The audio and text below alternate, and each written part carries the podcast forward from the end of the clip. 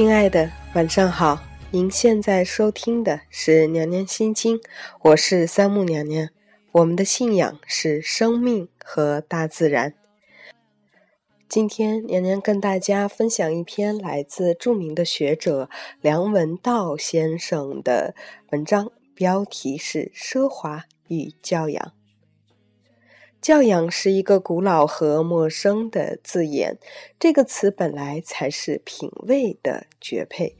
不过，由于教养困难，奢华容易，我们今天才把品味许给了奢华，让空洞的、无止境的消费去遮掩教养的匮乏。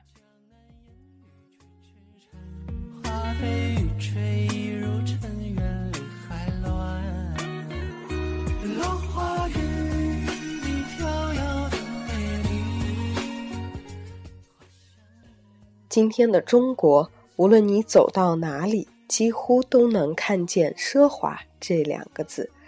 每一本时尚生活杂志都在不厌其烦地告诉你有关奢华的故事。每一个商品广告都试图让你感到它是要卖的商品有多奢华。于是，房子是奢华的。车子是奢华的，大衣是奢华的，手表是奢华的，皮鞋也是奢华的，就连内裤也可以很奢华，乃至于我刚刚吃过的涮羊肉也标榜自己的用料十分奢华。本来这种东西是可以见怪不怪的，正所谓奢华见惯亦平常。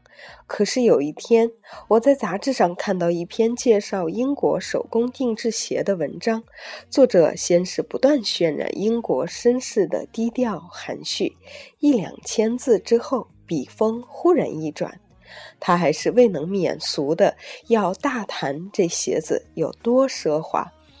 并定位它为低调的奢华，然后把绅士等同于品味，再将品味等同于奢华。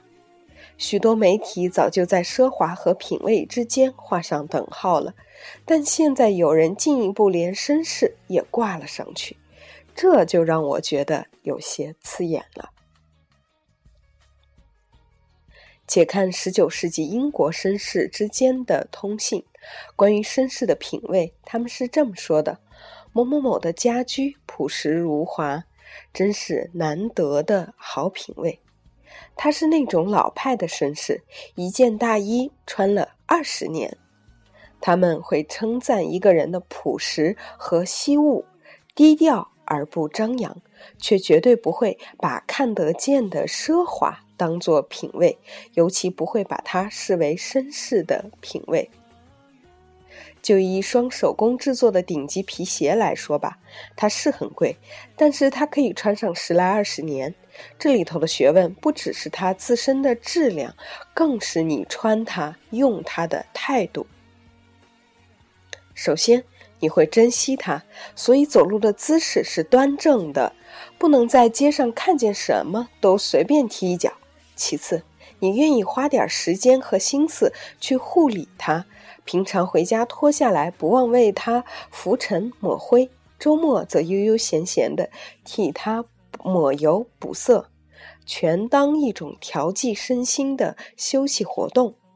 就算他有佣人，也会宁愿自己动手去做这些事儿。所以，这双鞋能够穿得久。十年之后，它略显老态，但不腐旧，看得出经过不错的照料，也看得出其主人的爱惜勿用。这叫做绅士。当然，一个人不能做物质的奴隶，但他的人格性情或许却可以借着物质偶尔散发出来。简单的讲，这就是教养。教养是一个何其古老，于今天何其陌生的字眼呢？这个词本来才是品味的绝配，不过由于教养困难，奢华容易，我们今天才会把品味许给了奢华，让空洞的、无止境的消费去遮掩教养的匮乏。久而久之，甚至开始有人以为英国的传统绅士皆以奢华为人生第一目标。如果你觉得教养太过抽象，我可以给你举一些没有教养的好例子：开着一部奔驰在街上横冲直撞，觉得行人全是活该被吓死的贱民，这是没有教养的；手上戴着伯爵表，然后借醉酒臭骂上错菜的适应小妹妹，这也是没有教养的。然而，如今有力奢华招摇过市之辈多如过江之鲫，甘于谦逊、力求品格善美的人却几不可闻，岂不可叹？奢华和教养的分界点在哪里呢？奢华向外求胜，教养向内求安。无时无刻不在和他人相比，自然就倾慕奢华；无时无刻不在要求自己进步，自然就有了教养。